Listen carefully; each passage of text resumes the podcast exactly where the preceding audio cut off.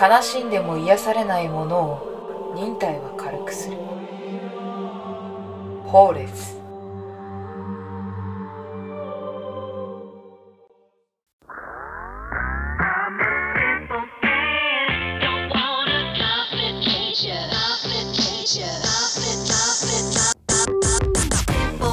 皆さんこんばんは。3月24日水曜日。今夜も始まりました。野春の一人でできるもん。パーソナリティはアコールの野春が務めます。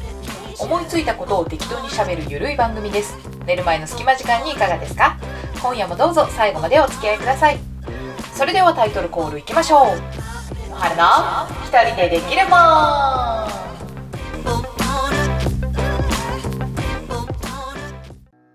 い、というわけで改めまして、こんばんは、野春です。第41回。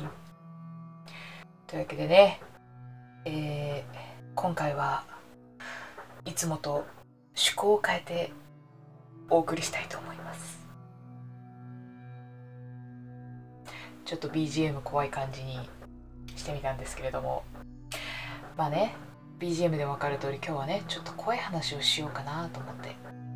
あ怖い話をしようって言ってもあの私が怖い話をするわけではなく怖い話自体の話をしていくというねあのちょっと自分でも何言ってるかよくわからない状態なんですけれども。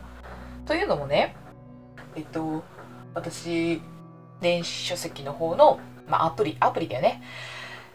の漫画で読んでるんですけど「えー、見える子ちゃん」っていう漫画があるんです。その幽霊が見える女子高生の女の子の話なんですけれどもそれがあのアニメ化した。アニメ化したっていうかアニメ化決定ということでね。そのお祝いを兼ねまして今回はねあの怖い話を題材にしてお話をしていこうかなと思うんですけれども見える子ちゃんのね話をね まずねしたいんですけれど見える子ちゃんってさ絵柄がね可愛らしいんです。すごい普通にどこにでもいそうな普通の可愛い女子高生なんですけどその子が唯一、えー人と違うのが普通の人なら見えないものが見えてしまうっていう。でしかもそれがねあのーよくある髪の長い女の人が遠くの方のあの物陰からじっとこちらを見ているとかならまだねまだねよくある話なんだけれども違うんですよ。もう見た目が異形なんです。ものすごく怖いんですよ見た目が。それが見えてしまう。で下手したら触れ触れられてしまう。くらいその霊感が高い女の子なんですね主人公が。でしかもそのそのめちゃくちゃ怖いのがその見た目だけでもめちゃくちゃ怖いのよ。もう主人公が涙ぐんじゃうくらい怖いんだけどそれが見えた。見てたよね。ってね話しかけてくるんですこっちに。で見てたって言ったらさ絶対やばい感じになるじゃん。つって余計に怖がっちゃうんだけどその起点を聞かせてね。あやば。コンタクトずれて目がみたいなことを言ってこうなんとかうまく切り抜けたりするっていう話なんですよね。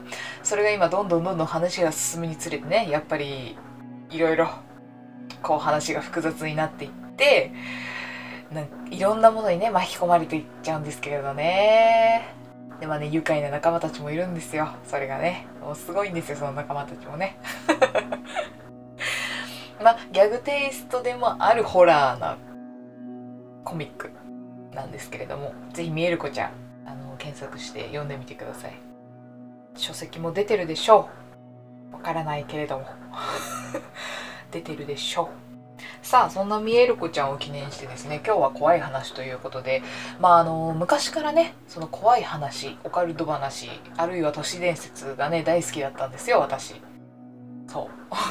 ちっちゃい頃からあの、まあ、テレビをねよく見てたからね、えーやりすぎ都市伝説っていうたまにやってる特番ね、うん、あれを見てたりしてあとは本当はね最近もうあんまりやらなくなっちゃったけど本当にあった怖い話。あの五郎さんのねごじぎりごじぎりのやつね。なんかあの呪文言うじゃん。岩小手島岩小手島だ。岩小手島岩小手島。岩小手島。マジで怖いマジで怖い。だマジで怖いマジで怖い。反対に岩小手島岩小手島。ねあの呪文をねあの真似してやったもんですけれどもあのいいなすすシャーシャーってなるのいいなってずっとあれやりたいなってずっと思ってた ちっちゃい頃。ねそんな話はいいんですよ。でまあ見てたりあとはあのまあ皆さんがね一度は必ず見たことがある世にも奇妙な物語あれもねまあ怖い話とは若干違ったりするんだけどね。やっぱ5本大体話やるやるんですけど大体真ん中の1本がめっちゃ怖いやつでで一番最後は感動系みたいな。あとはなんか奇妙な話。怖いっていうわけじゃないホラーではないんだけれどもあのなんかこう奇妙なね。うん。なんかこう心にもやっと残る感じ。あと世界観が独特とかね。そういう話をねやるややるやりますよね。やりますよね。まあ、そんなね話をねちっちゃい頃から好きで見てたんです。でちっちゃい頃はねもうその話をねこう現実とね妄想の区別がつかないなんてよく言ったものですけれども幽霊も信じてましたからで宇宙人も信じてましたから身近なものとしてね見てたわけですよ。こうフィクションとしてではなく本当にあるんじゃないかと。幽霊は本当にいるんじゃないかと。自分が見えていないだけでそこかしこにいるんじゃないかみたいなね。ことを思いながらあのすっごい怖がって見てたんですけど。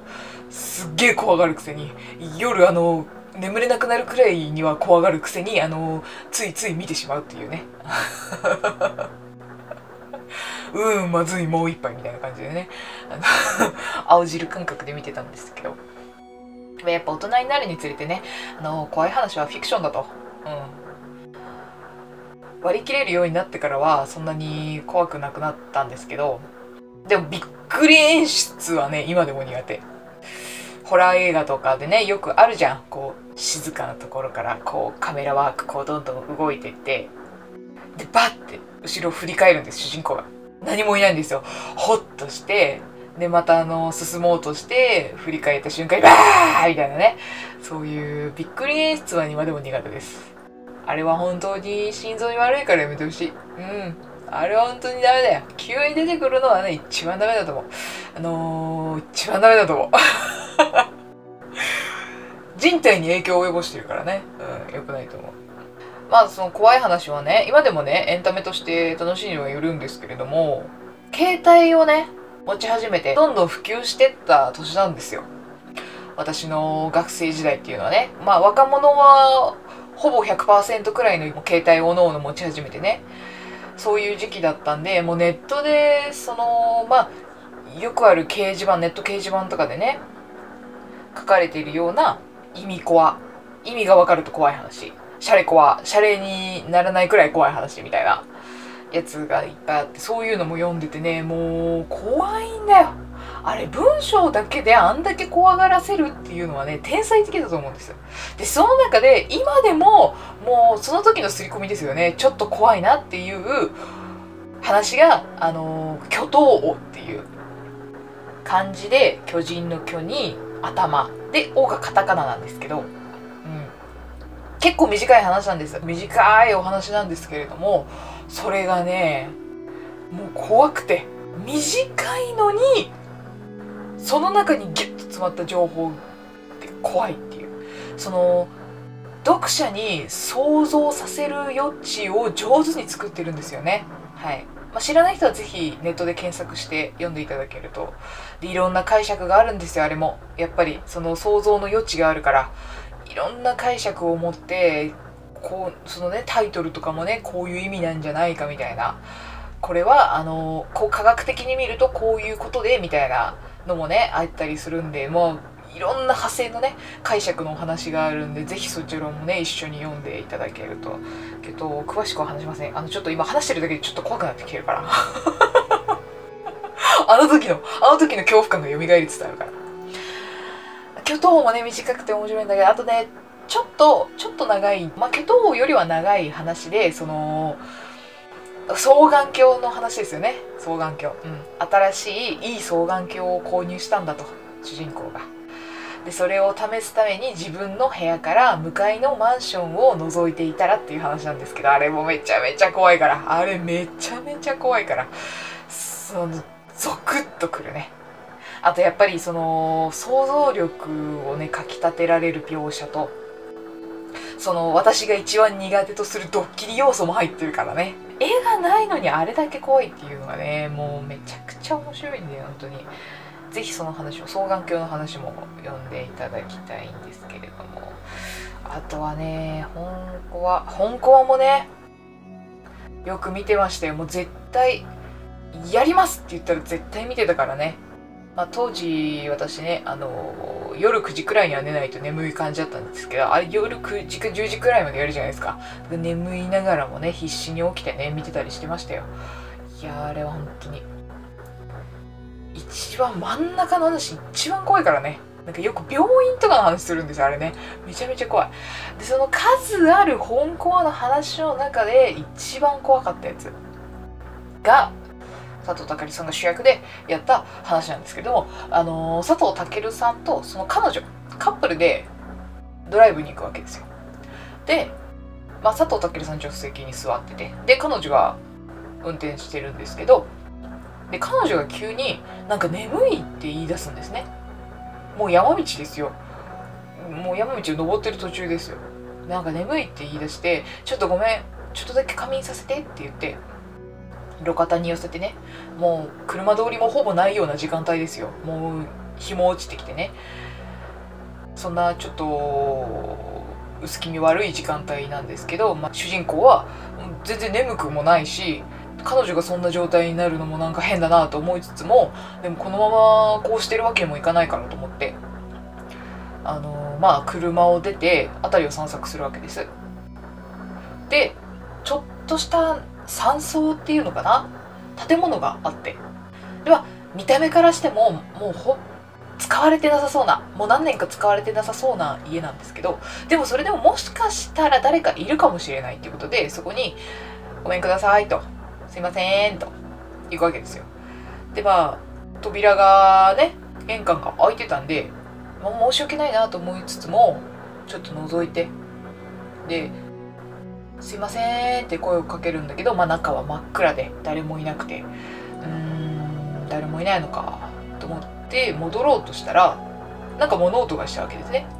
でパッて振り返ると、まあ、階段があるんですその階段から音がするんですね。でそっちをパッて覗くとそっと覗くと白い服を着た人の体が見えるんです。階段に立ってるんです。でも頭が見えないの。こうちょうど肩くらいのところまでしか見えなくてそこから上がその階段って上に登ってって2階のこう床があるでしょ。天井と2階の床がこう伸びててそこの影にちょうど頭が隠れてて見えない。で明らかにおかしい。様子がおかしいしそんなもうもう巨大ですよ。だって体がもう1階の方に見えてるんだから。1階の方に降りてきてんだよ。ほぼで頭が見えない。これはやばいって。言って逃げ出してで必死に車の方まで走ってってで戻るわけですよ。でもう怖いからやばいから彼女を揺り起こしてもう行こうもう行こうって言って。そしたら彼女もああうんって言いながら、まあ、起きてでエンジンをかけてブルーン。エンジンがつきました。でパッとヘッドライトを灯したら巨大な頭がボンネットの上に乗っかっててギャーっていう。なんか話しててあんま怖くねえなこれ。話の才能がないな。まあなんか機会があったらそれをね DVD で借りるなりなんなりしてあの見てほしいです。あのめちゃめちゃ怖いんで。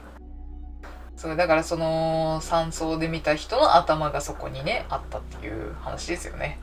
頭が見えないっていう時点でもうそこでもだいぶ怖いんだけれども最後にだから私の大嫌いなドッキリ要素よ。マジでやめてほしいわあれ。ドッキリ要素。っていうお話でした。いかがでしたでしょうか？怖いお話。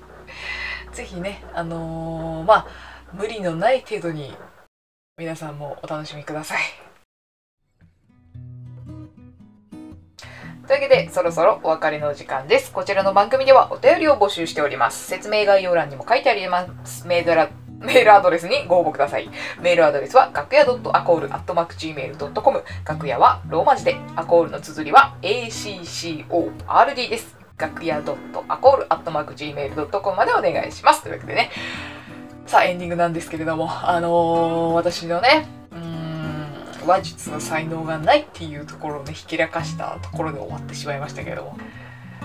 いやー、今回ね、あのー、喋るネタがなくてね、こういうね、あのー、怖い話をね、持ってきてみた感じなんですけども、まあ、こういうのはね、あの、もうちょっとね、熱くなってからやった方がいいなってね、今回の反省として。うん。だからぜひね、2回目はね、あの、夏頃にね、やれたらいいなと思います。というわけで、ここまでお付き合いくださりありがとうございました。また来週お会いいたしましょう。アコールの晴れでした。